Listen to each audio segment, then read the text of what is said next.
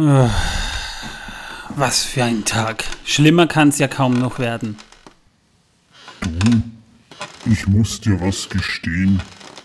Ich habe ein Verhältnis mit der Schreibtischkommode. Möbel aus Enz. Sprechen mit dir, wenn du einsam bist.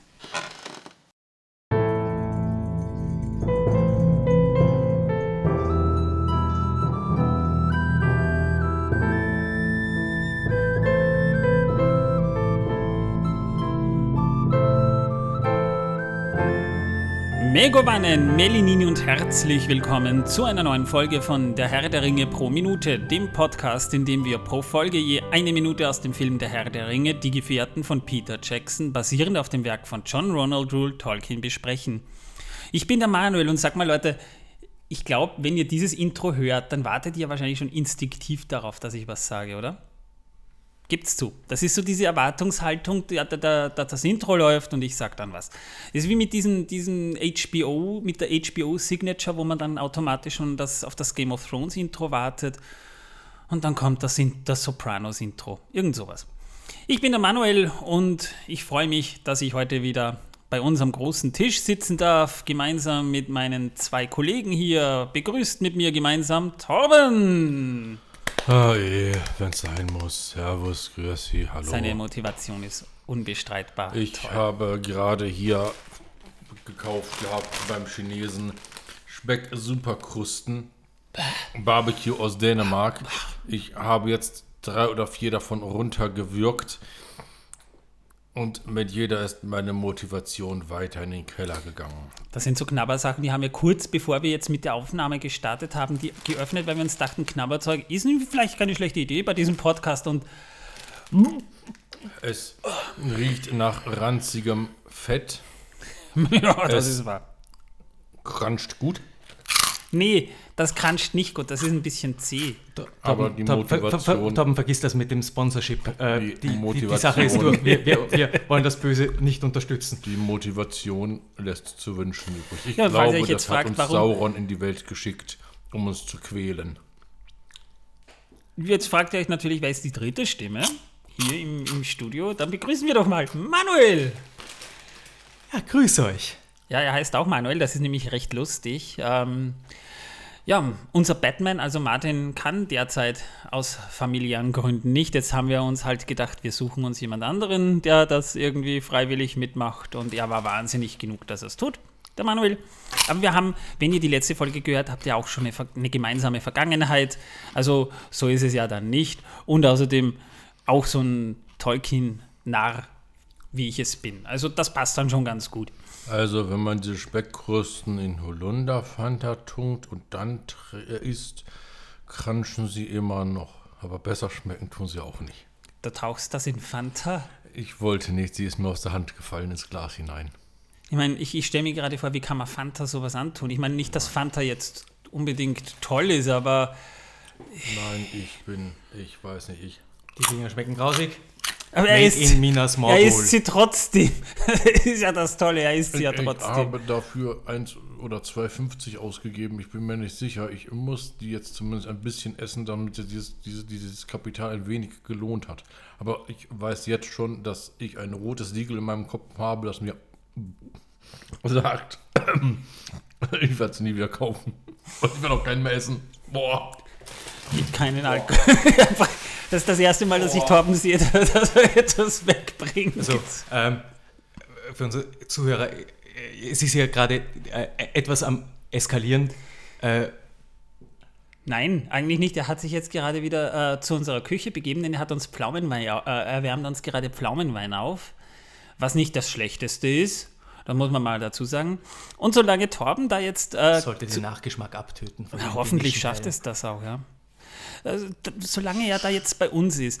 In der letzten Minute haben wir über Legolas gesprochen. Wir haben ja auch Legolas die Figur mal vorgestellt und ein bisschen was aus seiner Familie auch erzählt. Wir sind jetzt mittlerweile bei Minute 102 und stellen heute eine neue Figur vor, aber das ist nicht das Einzige. Denn wir sprechen hier auch über einen eigentlich nicht unwichtigen Aspekt, der in dieser Minute angesprochen wird und sogar im Buch sehr stark thematisiert wird. Und das ist eigentlich Stoff, über den wir sehr schön philosophieren können. Die Minute beginnt mit Gandalfs Satz und ich finde ich find das schon richtig genial. Der, der, der Film hat so einen eigentümlichen Rhythmus irgendwie. Jetzt wurde mal eine Zeit lang nichts gesagt. Er bringt gerade den Pflaumenweintauben.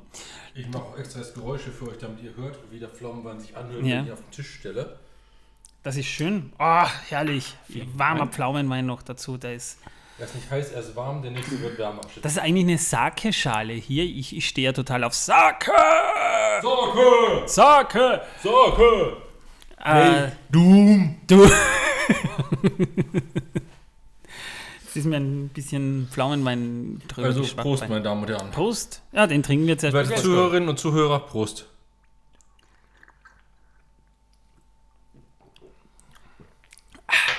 Sehr gut.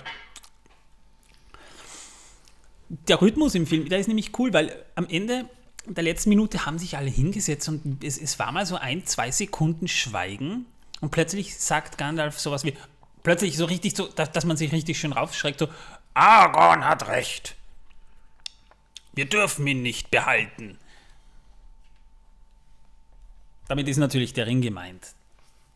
Achso, ich dachte, wir dürfen äh, äh, hier den guten Boromir nicht behalten. Wäre vielleicht eine Möglichkeit. Ja. Der, der wird uns aber auch weggenommen. Irgendwann. Jedenfalls steht dann Elrond plötzlich wieder auf und blickt so in die Kamera. Und mit steinerner Miene sagt er: Es gibt nur einen einzigen Weg. Der Ring muss vernichtet werden. Schaut euch diese Sentenz unbedingt im Englischen an. Die deutsche Synchro ist spitze, aber diese Sentenz von Elrond, großartig. Ja, also Hugo Weaving ist sowieso ein, gen- generell ein genialer Schauspieler. Ich habe da ja schon in einer vergangenen Folge über Hugo Weaving ausgiebig gesprochen. Das ist ein genialer Schauspieler. Ich sage immer, Agent Smith ist in Mittelerde wiedergeboren. Oder andersrum. Er kam nie aus der Matrix raus. Aber das, das Geile ist ja auch, wenn, wenn Elrond das jetzt so sagt, wir sehen richtig das enttäuschte äh, Gesicht von, von Boromir. So, oh, dabei wollte ich ihn eigentlich benutzen. Das, ja, da, da, da sieht man ihn richtig so verzweifelt, so als der Chef ist mal wieder der Spielverderber. Also, Als hätte, genau, als hätte man ihm sein Spielzeug weggenommen.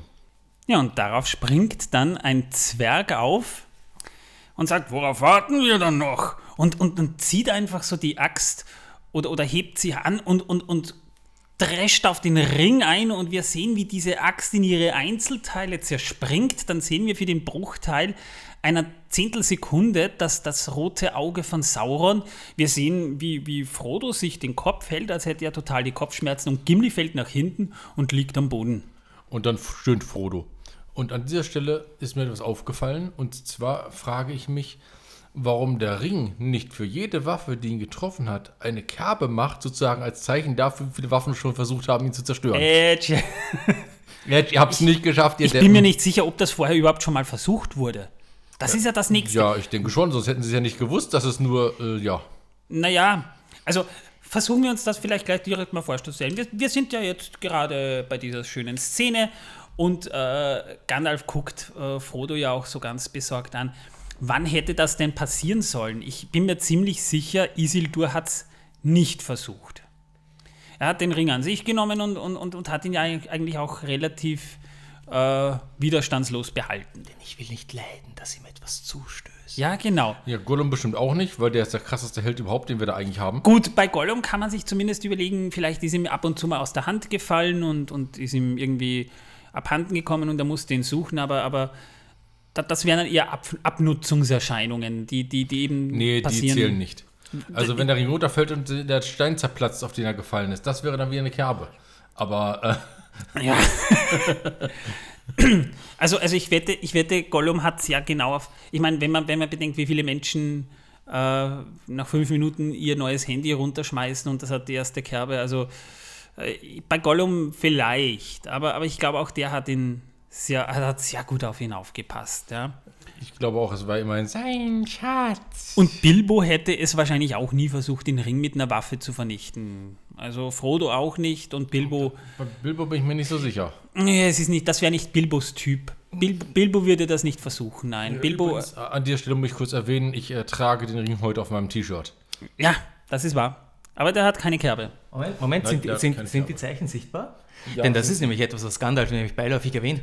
Ähm, ja, dieses Geheimnis, das nur das Feuerpreis gibt, äh, vorausgesetzt, man bringt es zustande, man bringt es übers Herz, ihn ins Feuer zu schmeißen, was suggeriert wird, alles andere als selbstverständlich ist.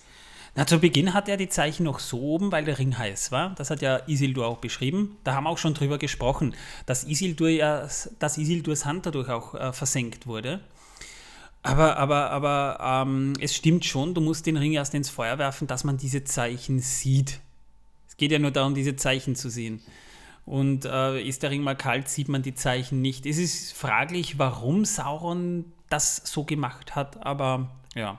Wir sehen sie auch in dieser Szene nicht, jedenfalls Naja, nicht. Er gibt ja dadurch gewissermaßen seine Agenda preis, ja, äh, der Ring, ja, quasi. Ähm, äh, und ähm, davon, und da ja Sauron, man, kann davon ausgehen, dass Sauron davon ausgegangen ist, dass ähm, der Ring, wie auch immer ihn findet, ihn teuer schätzen wird. Das kann sehr konsequent und es, ist auch, es wird auch immer beschrieben, eine große, eine große Willensanstrengung, eine große Leistung, ihn zurückzuweisen. Das werden wir noch einige Mal, also zum Teil haben wir schon gesehen, äh, Gandalf äh, im Auenland, versuche mich nicht, Bilbo Beutlin, und werden es auch noch äh, sehen in zukünftiger Folge, da steht noch ein Fass, nicht wahr, Torben?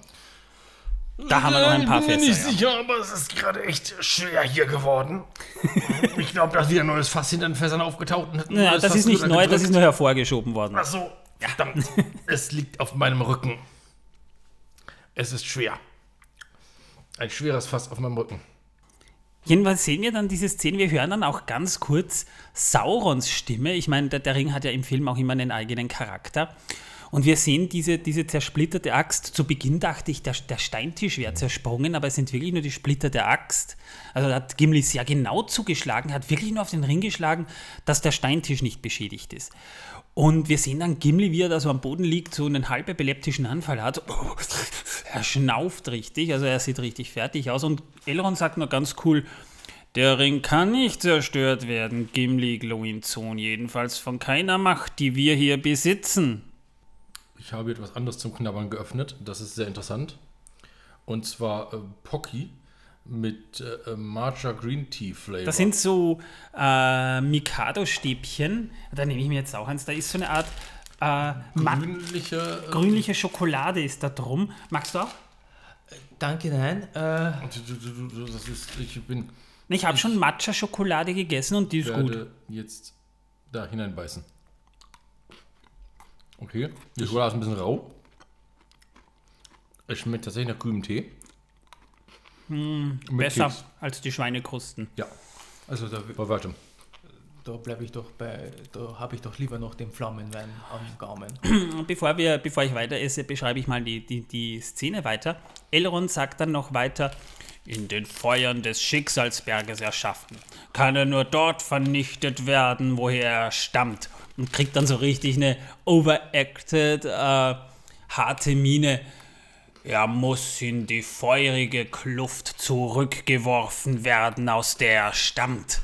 Also wir, wir, wir kriegen ganz deutlich mit, der Ring kann nicht durch einen Axthieb vernichtet werden, sondern muss eben wirklich, kann nur dort vernichtet werden, wo er herkommt. Das ist schon eine interessante Szene, die im Buch noch ausführlicher besprochen wird. Jedenfalls die Minute endet dann.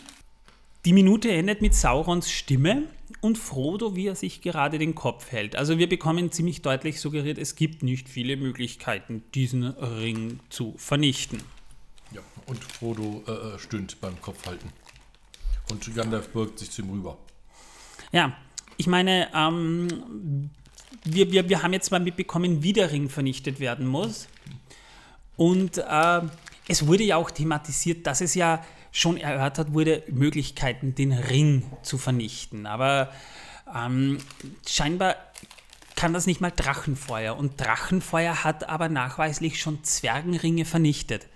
Von den Zwergenringen ist ja keiner mehr wirklich übrig.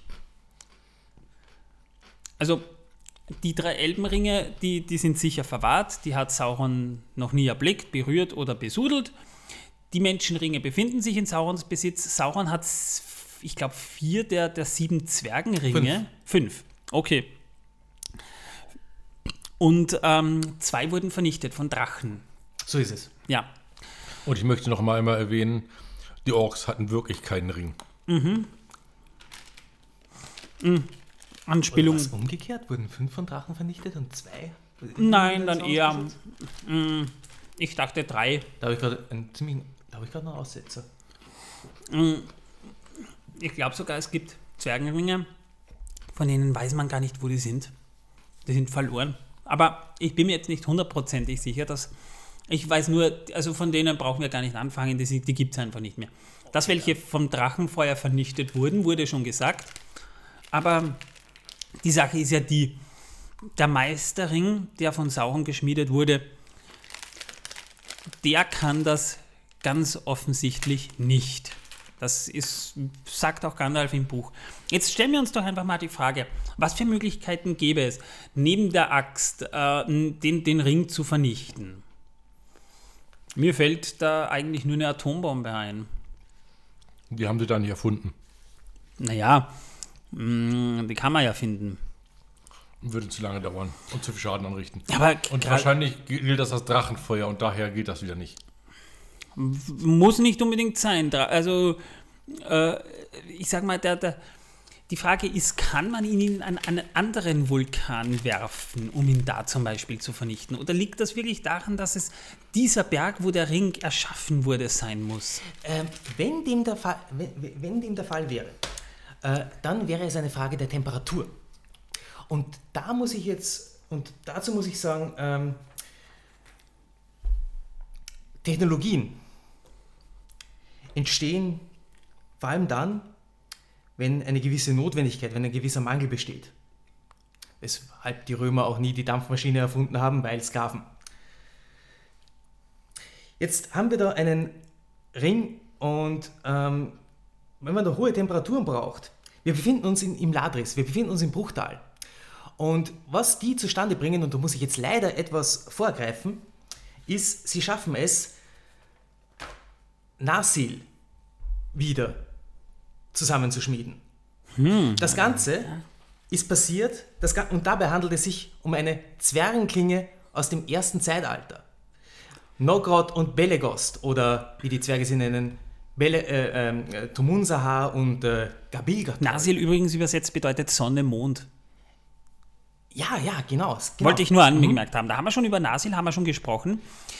Ähm, ja, und du, du hast was anderes angesprochen. Und das ist ja das Interessante, die Temperatur. Welche Temperatur hat Lava? 500 bis 1000 Grad. Gut, ich gehe mal stark davon aus, wenn es äh, noch nicht oberirdisch ist, ist es Magma. Reden wir mal vielleicht von 500 bis 2000 Grad. Ja? Also es hängt ganz darauf ab, wo man gerade ist, weil in den Lavastrom wird man den Ring nicht reinwerfen, man, will, man muss ihn in die Schicksalsklüfte reinwerfen und da unten ist ein Lavasee. Das heißt, wir haben da vielleicht 1500, 2000 Grad. Welche Temperaturen entsteht, wenn man ein Schwert schmiedet in der Regel? Genau, was eben genau dafür spricht, dass es eben nicht eine Frage der Temperatur ist, denn die äh, Hochöfen von äh, Belegost oder die Schmieden von Imladris äh, bekämen durchaus solche Temperaturen zustande. Und Drachenfeuer auf alle Fälle auch wahrscheinlich. Ich gucke gerade nach, wie heiß ist flüssiges Eisen.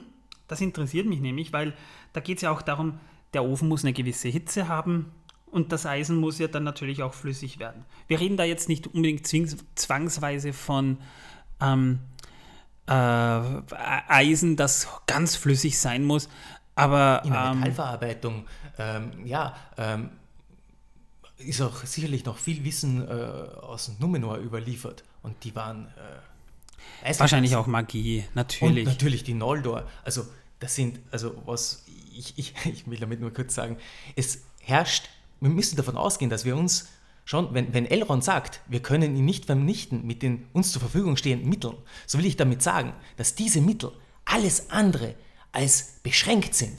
Das sind, wir haben hier eine reichhaltige Geschichte von Metallverarbeitung. Also Eisen schmilzt übrigens bei 1538 Grad, genau. Und Siedepunkt ist 2862 Grad. Also wir reden da schon von Temperaturen, die höher sein können als beispielsweise Magma. Hängt natürlich auch vom Gestein ab, keine Frage. Aber da sehen wir schon, dass du auch in einem Hochofen, wo du den, und der Ring ist ja eigentlich aus Gold oder, oder wirkt wie massives Gold, ja. Also da hängt schon sehr viel Magie, glaube ich, drin von der das abhängt. Ich glaube schon, dass du selbst innen, und, und, und ich vermute mal, dass Elben genug Ahnung von der Schmiedekunst der Ringe haben, dass die das wissen, dass der Ring auch da nicht so einfach zu vernichten wäre, weil sonst hätten sie es einfach irgendwo in Bruchtal, wo sie auch ein Schwert schmieden, in einen Schmelzofen reingeworfen. Ja, es würde nichts bringen, ganz einfach. Also wir sehen ja auch Gimli, wie er da so mit, dem, mit der Axt draufhämmert und die Axt zerspringt. Also vielleicht sogar ein Abwehr.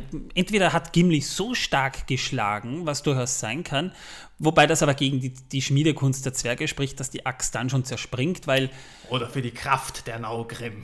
ja, also, also ich glaube nicht unbedingt, dass, da, dass, dass Gimli eine Axt, wobei es schon befremdlich ist, dass er eine Axt dabei hat, während ein Rat von Elrond, dass die Axt Materialermüdung hatte und, und das Eisen einfach spröde war, das glaube ich persönlich nicht. Ich glaube, der Ring hat einen Abwehrmechanismus. Aber gehabt. Zwerge fühlen sich ohne Äxte ja auch nackt.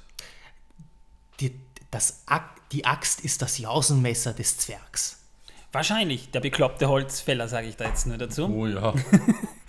Kurze äh, Erklärung im Herr der Ringe Zeichentrickfilm ist Gimli kein Zwerg, sondern einfach nur Ein bekloppter Holzfäller. ein bisschen kleinerer Mensch und sieht aus wie ein bekloppter Holzfäller. Ja.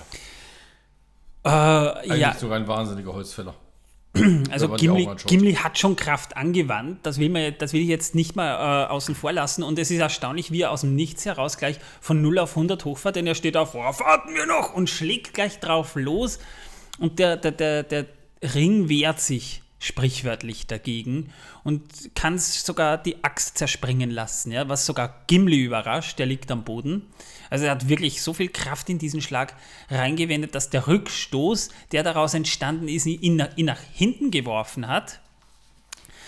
Also der Ring, der hat schon Power, kann man mal sagen. Aber Drachenfeuer muss ja ungemein heißer sein, weil Drachenfeuer wird in Mittelerde gefürchtet. Drachenfeuer gilt eigentlich als das äh, Novum an Feuer oder an der Definition von Feuer. Also da rede ich vielleicht, da können wir schon von Temperaturen zwischen 3.000 und 5.000 Grad reden. Versuchen wir jetzt, ähm, versuchen wir äh, jetzt die Frage zu beantworten, wie mit dem Ring zu verfahren ist oder wie der Ring zu zerstören ist. Also wir reden, da, gut, danke, dass du das sagst, denn das nächste, das wäre der nächste Punkt, über den können wir gleich noch reden, denn im, im Buch wird ja dieses Thema dann auch besprochen.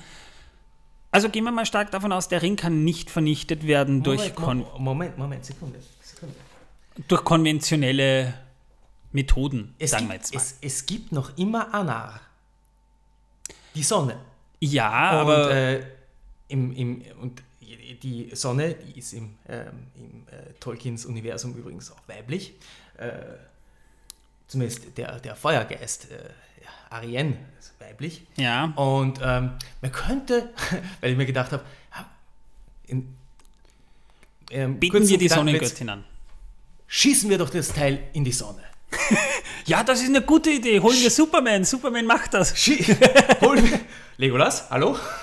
Da, da, da bräuchte man dann tatsächlich einen Goblin-Katapult, denn Goblins treffen immer ihr Ziel, wenn sie mit dem Katapult schießen. Einziges Problem ist, dass ja zwischendrin noch Sachen sein könnten, die das verhindern, aber sie treffen immer das Ziel, wenn nichts im Weg ist. Also, also ja, wäre eine Idee, äh, aber das Problem ist, äh, wie will man das Schiff, weil, weil man muss ja auch dazu sagen, das Schiff beherbergt ja eigentlich den Samen des Baums Laurelin. Wie will man darauf? Also ich glaube, ich glaube, das ist nicht so einfach.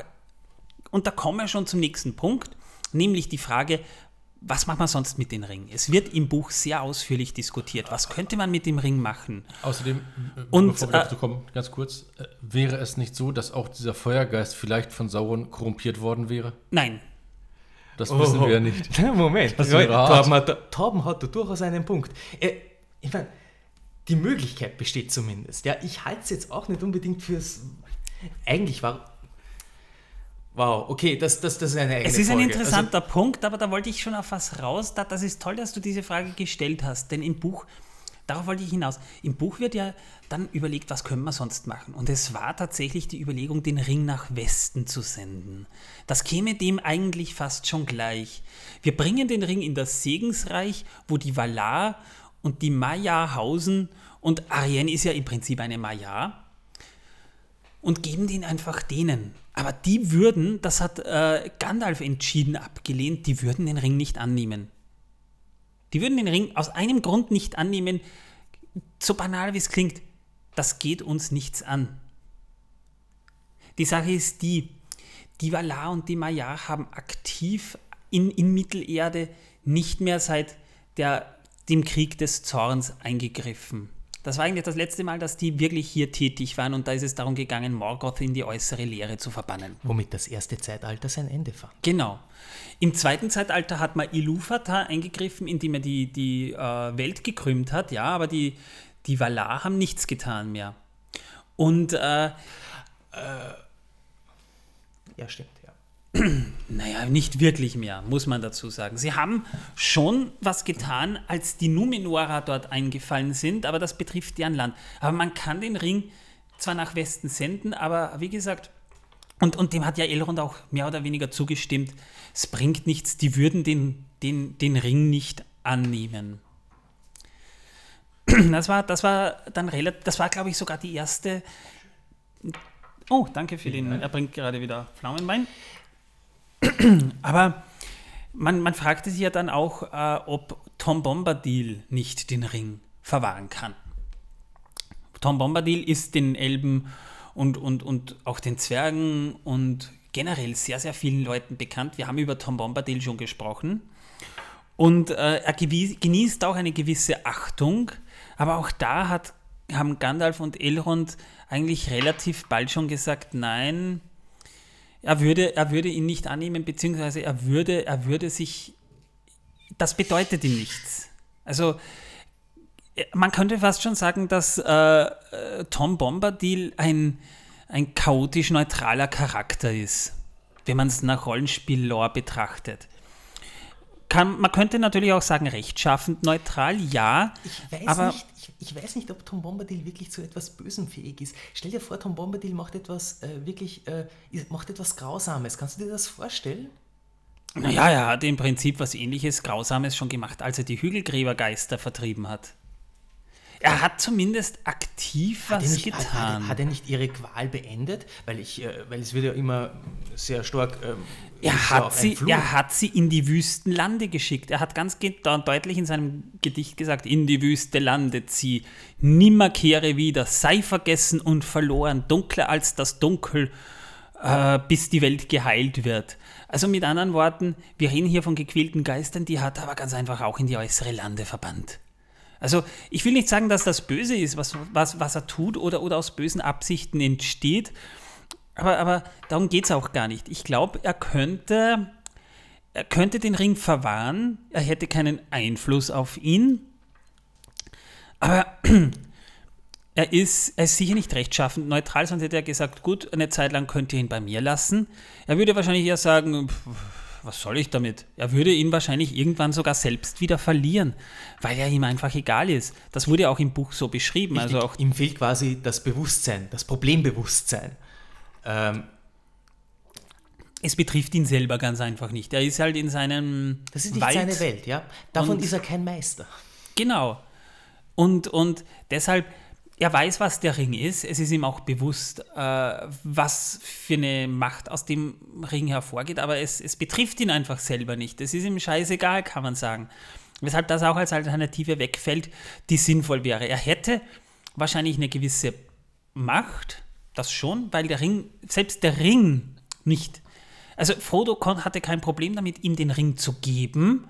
Und er hat sich den Ring ja sogar aufgesteckt und der, er wurde nicht unsichtbar. Er hat nur gesagt, äh, weil Frodo ihn dann auch wieder angesteckt hat, nachdem er gesehen hat, Tom Bombadil wurde nicht unsichtbar, also Tom Bombadil gibt ihm den Ring zurück, er, gibt ihn, er, er steckt sich den Ring drüber, Frodo, und Tom Bombadil sagt dann eigentlich nur, nimm den Ring wieder ab, deine Hand ist hübscher ohne ihn. Also mit anderen Worten, er sieht schon, dass da was Böses ausgeht von dem Ring, aber es betrifft ihn einfach selber nicht. Ungefähr so würde, würde ich sagen, kann man sich das auch vorstellen. Und warum soll man den Ring jemandem geben, der dieser Macht zwar gewachsen ist, aber das Problembewusstsein, wie du das gesagt hast, Manuel, nicht hat? Das, das würde nichts bringen. Er würde den Ring, wenn, wenn der nächste Ork vorbeikommt und ihn höflich bittet, könntest du mir bitte den Ring geben, würde er den ihm wahrscheinlich sogar geben. Einfach nur, weil, weil, er, äh, weil, weil er so nett gefragt hat, der Ork. Ja gut, aber hätte man dann formuliert, könntest du diesen Ring für mich ein paar Jahre verwahren, bis ich ihn abholen komme, hätte er es nicht getan. Naja, da kommen wir zu einem anderen Problem, das wir später noch oder gleich dann noch ansprechen werden. Weil Manuel hat schon, also ich merke schon, du, du wolltest das. Äh, ja, nein, noch, ähm, noch ähm, eine weitere, ein weiterer Grund, warum äh, Tom Bombadil leider keine Alternative ist, das wird auch kurz im, im Rat, im Buch angesprochen.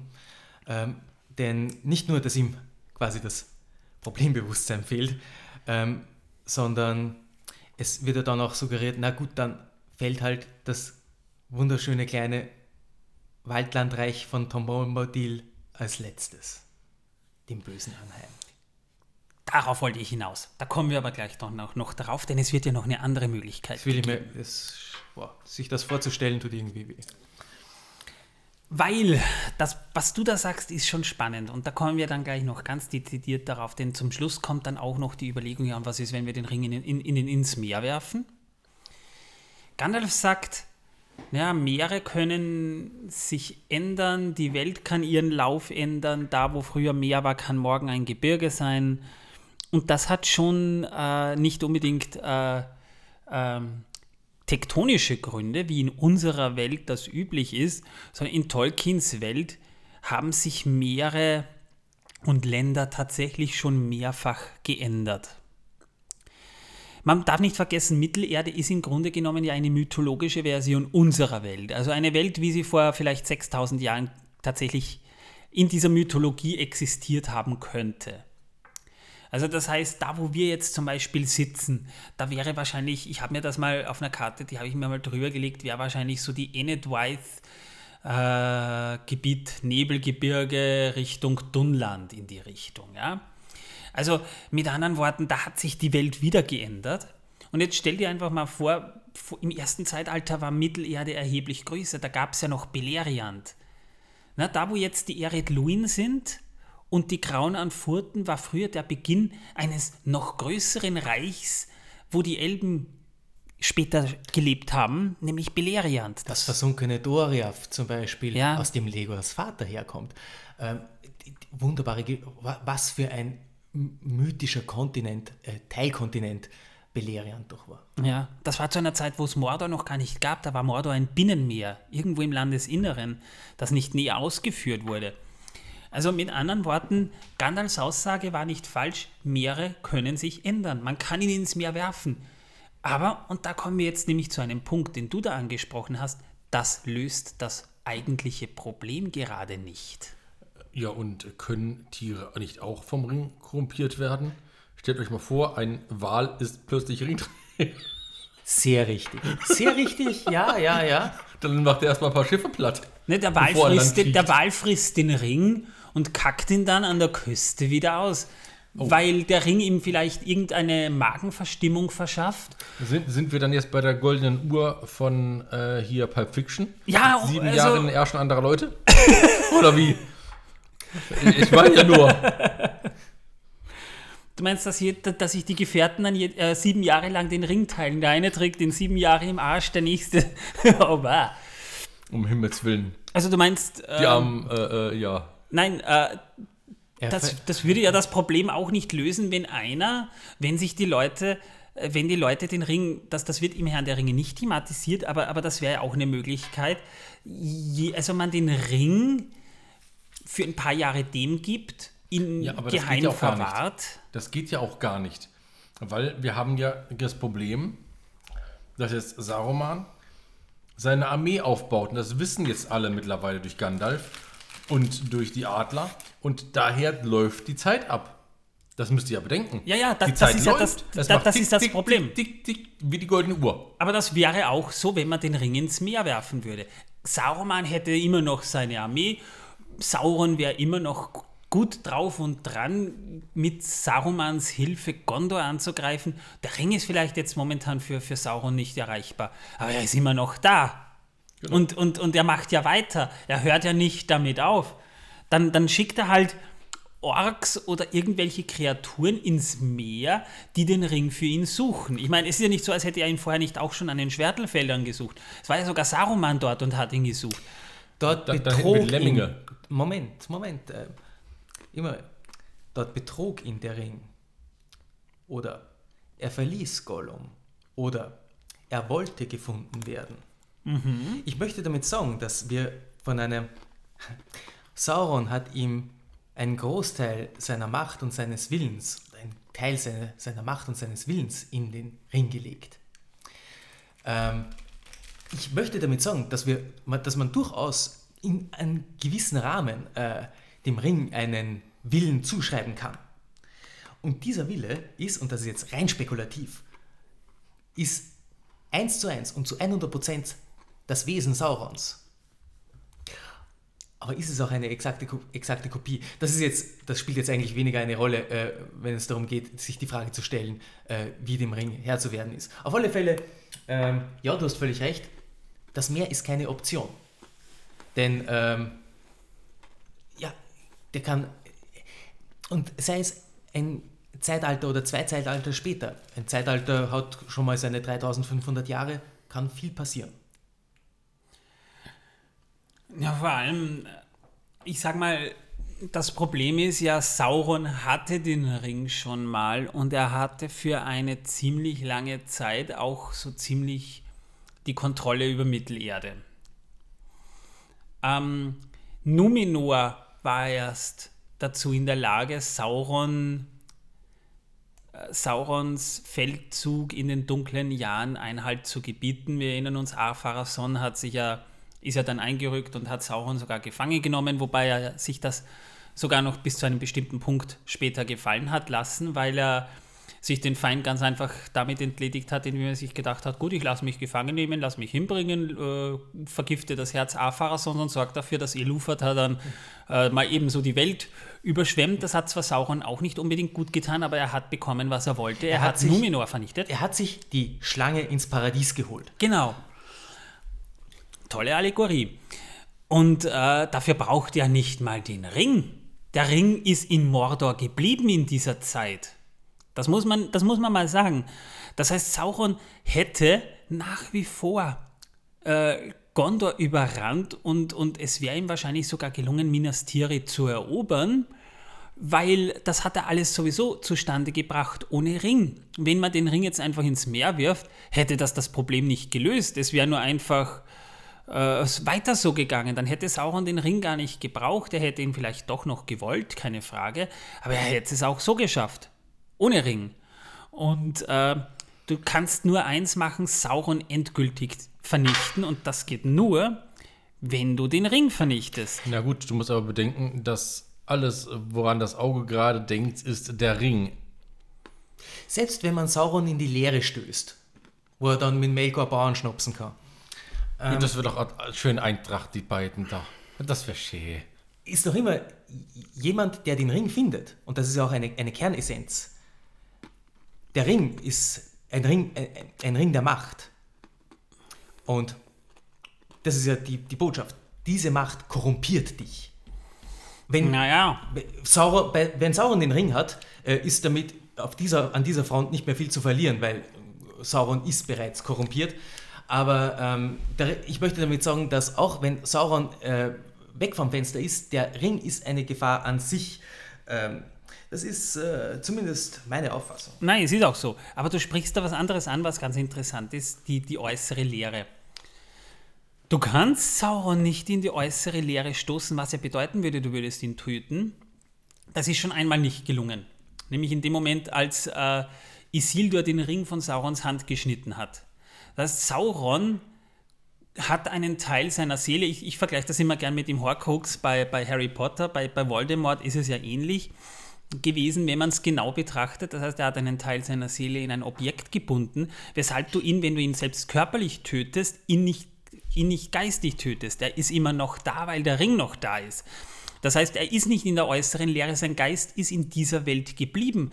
Er kann erst in die äußere Leere verbannt werden, wo Melkor ist, indem du ihn tötest. Seine Fee. Mhm, mhm, ja. Also, also ich würde ich würd sagen, das passiert erst, wenn, wenn der Ring vernichtet ist, sonst geht das nicht. Das hatte nämlich der Ring Melkor, also das hatte Sauron Melkor vielleicht sogar voraus, weil hätte Melkor etwas ähnliches mit einem Ring gemacht, dann hätte man ihn auch nicht einfach so töten können, sondern nur einen Teil seines Geistes äh, mal eine Zeit lang in die Irrfahrt schicken können, bis er sich dann wieder anders überlegt und wieder Gestalt annehmen kann, so wie es bei Sauron ja auch war.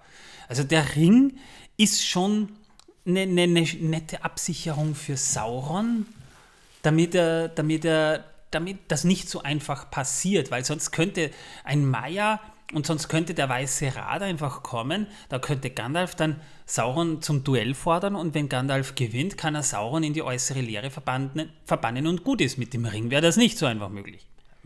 Es sei denn, er hat das Schwert von Gryffindor oder ein paar Basiliskenzähne. Ja. Tut mir leid. Äh, ja, äh, du hast völlig recht, ganz genau, ganz genau. Und dann gibt es, äh, das ist ja so, ähm, äh, der Herr der Ringe, das ist ja ein, ein, ein Titel, den, der, der, der wird erlangt. Es ist halt schon Sauron. Wobei, da haben wir schon über verschiedene Interpretationen des Titels gesprochen. Man könnte natürlich auch vom Meisterring sagen, er ist der Herr der Ringe. Es, es ist Sauron. Der Ring ist trotz allem immer noch Sauron. Jedenfalls, um das Ganze jetzt mal zum Ende zu bringen, glaube ich, ist, ist ganz klar auch von Tolkien suggeriert worden, es gibt keine andere Möglichkeit. Also wie gesagt, das mit der Identität von Ring und Sauron ist so eine Sache, wo man wirklich drüber spekulieren kann. Und ähm, äh, die Tatsache, dass äh, der, der, der Wille des Rings von, von, von Saurons Willen entkoppelt sein kann, könnte sein, ja, heißen, das sollte in diesem Beispiel, angenommen Gandalf hätte sich des Rings bemächtigt und, äh, sich seine, und, und seine Macht gebraucht und äh, wäre siegreich hervorgegangen, ja, das ist ja auch etwas, ähm, was dann in einer, war, darauf werden wir noch zurückkommen, was ja auch äh, Galadriel kurz andeutet, ja. Ja. Äh, du hättest eine, eine, eine Königin, ja. Ja, eine, ja. Schrecklich. Aber je mächtiger du bist, umso leichter kannst du auch vom, vom Ring korrumpiert werden. Das ist ja dann auch wieder so ein, so ein Thema, äh, dass das auch beim Rat, also ich, ich will mal sagen, nicht direkt angesprochen wird, aber wir haben schon mal im Podcast darüber gesprochen, je mehr Power du hast, umso leichter ist es prinzipiell verführt zu werden und umso gefährlicher ist es auch, diesen Ring zu haben. Weshalb es eigentlich nur eine Person in Frage kommt, die den Ring überhaupt tragen kann. Ich glaube, es ist auch eine Frage von, von Ambition. Ähm, und natürlich. Man, äh, wenn, wenn und man, auch auf die Geisterstärke kommt es natürlich an. Äh, genau, genau. Wisst ihr noch in der letzten Folge, als, als, als Boromir äh, so äh, Feuer und Flamme, da ist so viel Ambition drinnen. Da, ja. das, das, wird uns nochmal begegnen. Ja, ja. Boromirs Ambition. Gut, das ist aber sowieso ein Thema für später, wo wir noch öfter drüber stolpern werden im Podcast, in der Serie, ähm, weil das ein Thema ist, das uns noch mehrmals auch beschäftigen wird, nämlich bei verschiedenen Charakteren. Deswegen würde ich sagen, reden wir doch mal über diesen lustigen Zwerg mit der lustigen Axt, den wir noch gar nicht kennen. Außer natürlich Buch und, und Leute, die den Film eh schon öfter gesehen haben. Aber wer ist dieser Gimli? von dem hier gesprochen wird, der da mit der Axt so lustig herumschwimmt. Ein Gimli. Zwerg mit einer Knollen, äh, Knollennase. Er hat eine, ja, er hat eine lustige Nase, aber eine typische Zwergennase. Ähm, Gimli ist ein Sohn von Glowin, der wiederum Teil der Gemeinschaft um Thorin Eichenschild war. Also er ist ein Zwerg, aber was die Zwerge genau sind, das heben wir uns noch für später auf.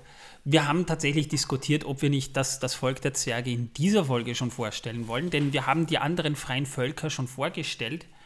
Aber es gibt einen, ich sage mal, das Problem ist, äh, das ist nicht der, der, der, der Space dafür, weil äh, die, die Kultur der Zwerge und generell, das wird noch ein Thema für später sein, das nicht unerheblich ist. Es gibt übrigens auch einen Elb namens Gimli, im Legendarium von Tolkien. Äh, der, das ist irgendein blinder Elb gewesen. Ich, ich weiß gerade, also warum habe ich mir das nicht notiert? Ich, ich habe da Notizen von mir und habe jetzt irgendwie, äh, ist ja egal, es gab einen Elb namens Gimli. Unser Gimli, der Zwerg, der wurde im Jahr 2879 des dritten Zeitalters geboren, ist also zum Zeitpunkt der Handlung 139 Jahre alt. Was für einen Zwerg hm, so die 40er darstellen. Ne? Wie alt werden Zwerge in der Regel? 250, 300 Jahre? Ja, so um den Dreh. Im Durchschnitt. Gimli ist der Sohn von Glóin aus dem Volk Durins und wird zusammen mit seinem Vater von König Dain Eisenfuß von Erebor als Bote zu Elrond geschickt. Die, die, der Hintergrund ist der, das wird von, von Glóin auch beschrieben, äh, sie bekamen von einem Boten aus Mordor dreimal Besuch. Und jedes Mal, wenn der angeklopft hat, wollte er direkt mit Dain sprechen und kam mit süßen Versprechungen und sonstigen. Er möchte etwas über einen gewissen Beutlin wissen. Und er hat etwas, was, was Sauron gerne hätte, einen kleinen Ring, den unbedeutendsten von allen, aber er will ihn einfach haben. Und wenn, wenn sie ihm sagen, wer er ist, bekommen sie Reichtümer und hat halt versucht so äh, an der Gier der Zwerge irgendwie zu rühren. Aber Dein Eisenfuß wusste natürlich, wer Beutlin war. Und er traute natürlich keinem Boten aus Mordor und hat ihn dreimal weggeschickt. Schlimm, wenn er es nicht gewusst hätte.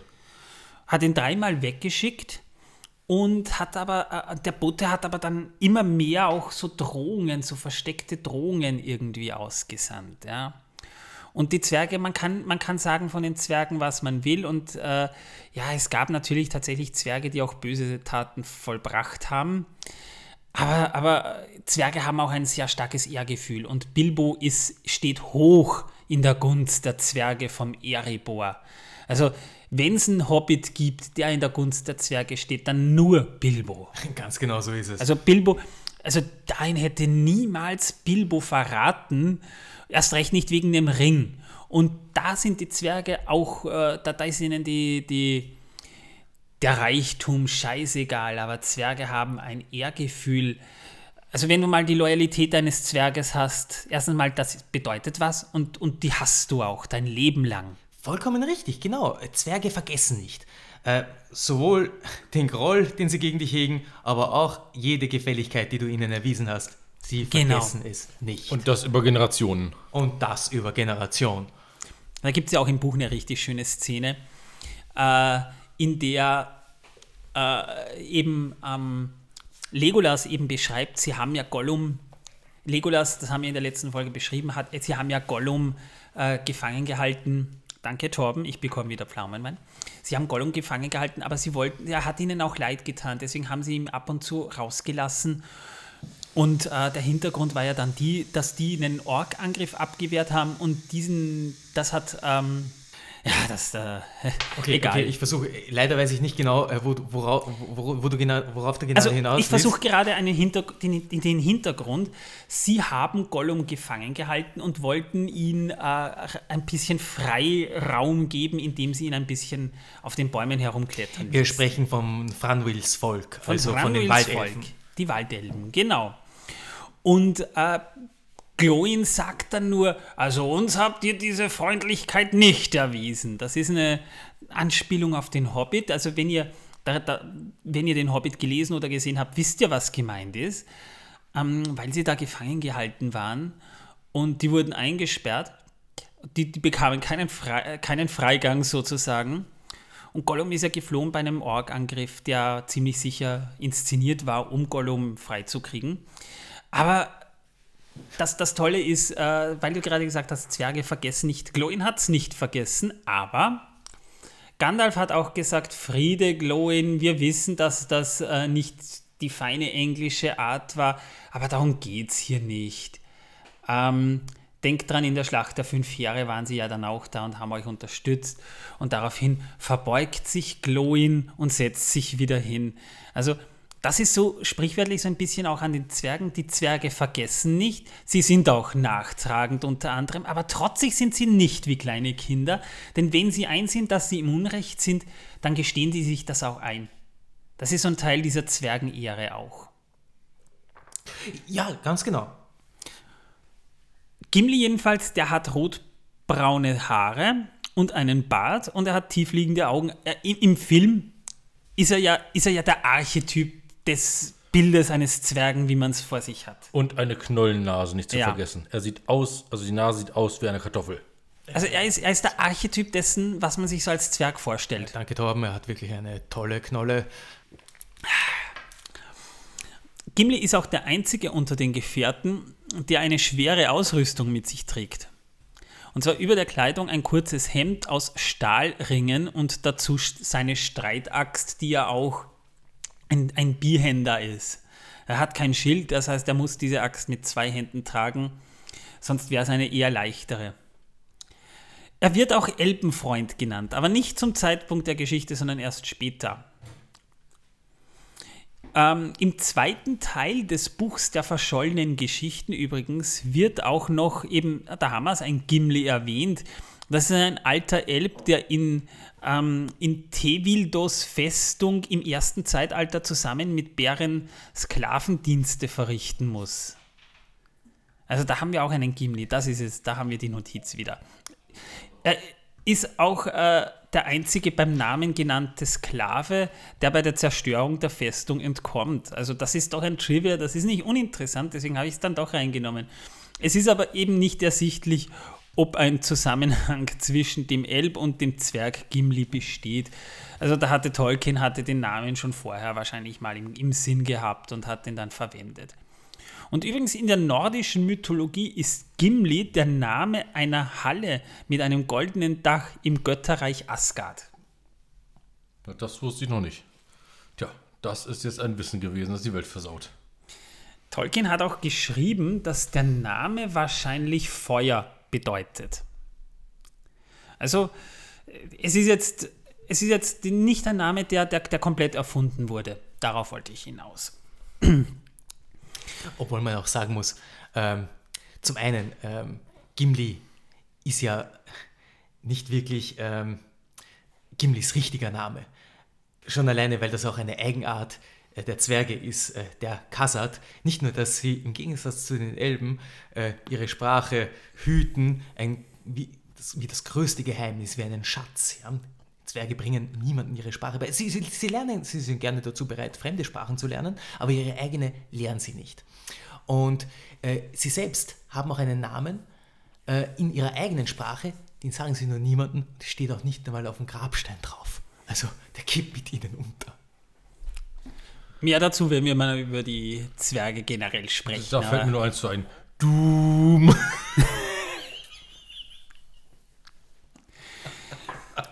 Zum Film. Gimlis Axt, die ja in dieser Szene zerbricht, die ist digital. Also ihr müsst euch das ungefähr so vorstellen, während der Schauspieler John Rice Davids, Davis sie hält, ist die Axt echt. Gleich darauf gibt es den Schnitt, wir sehen dann die digitale Axt, die dann auch zer zerspringt, wie sie den Ring berührt. Und dann haben wir wieder die echten Bruchstücke. Das heißt, wir haben teilweise einen Di Digital Shot, der dann natürlich auch entsprechend äh, sein muss, denn ich kann mir nicht vorstellen, dass es so einfach ist, ein Objekt zu erschaffen, das so schön zerspringt wie diese Axt im Film. Und würden die Stücke dann auch so schön auf dem Stein liegen bleiben. Und die dann so schön zerspringt, dass keine Splitter durch die Gegend fliegen und eventuell komische Schauspieler äh, verletzen.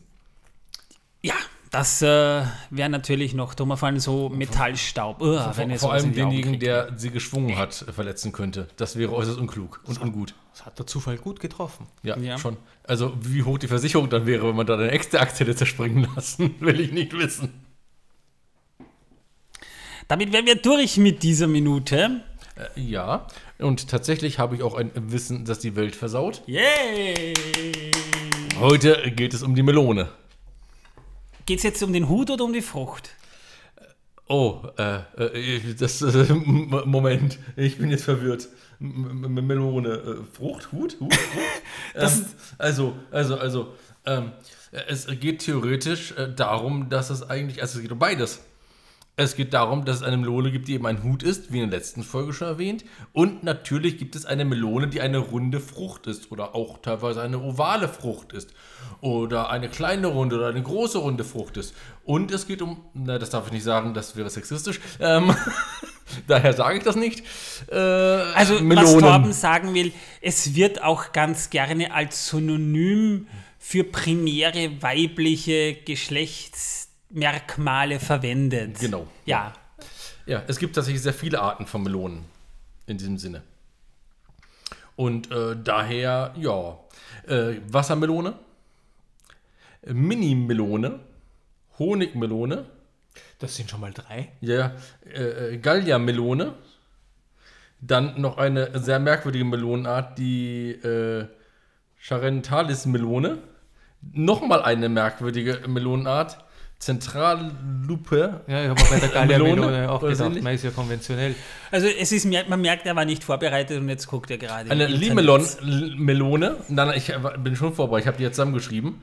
Äh, das Problem ist nur, die sind so. Internet, das Hörbuch. Ja. äh, und Wikipedia eine Futuro-Melone gibt es. Dann äh, gibt es noch diese äh, weiblichen Geschlechtsmerkmal-Melonen. Und dann gibt es natürlich noch die Melone, die man auf dem Kopf trägt, wobei man natürlich auch eine äh, Wassermelone auf dem Kopf tragen kann. Und teilweise werden auch Köpfe als Melone bezeichnet, wenn sie so schön rund sind. Also man kann das sehr gut verwechseln. Äh, ja, nächstes Mal geht es also wieder um die Melone.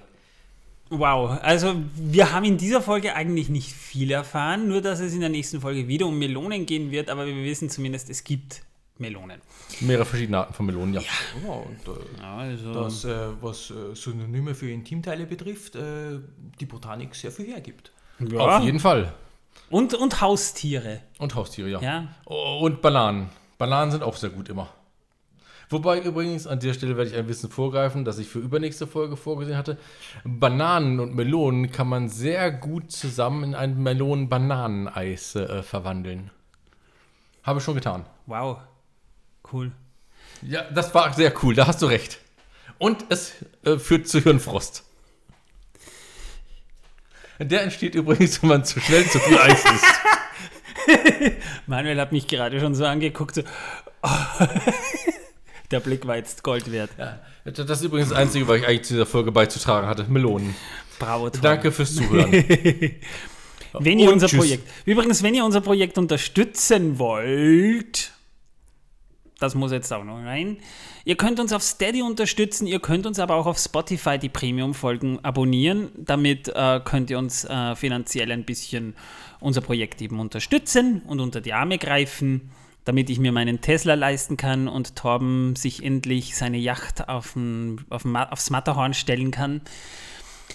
Dann äh, fünf Sterne auf Spotify oder Apple Podcasts. Damit würde ihr uns schon einen großen Gefallen tun. Da würden wir uns auch wahnsinnig darüber freuen.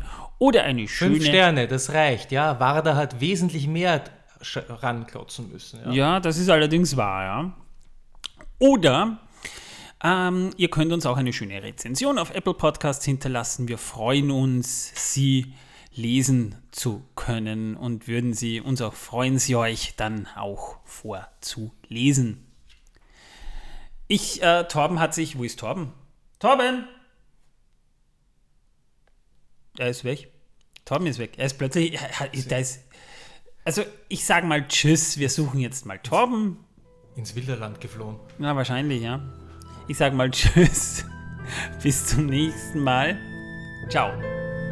Ciao.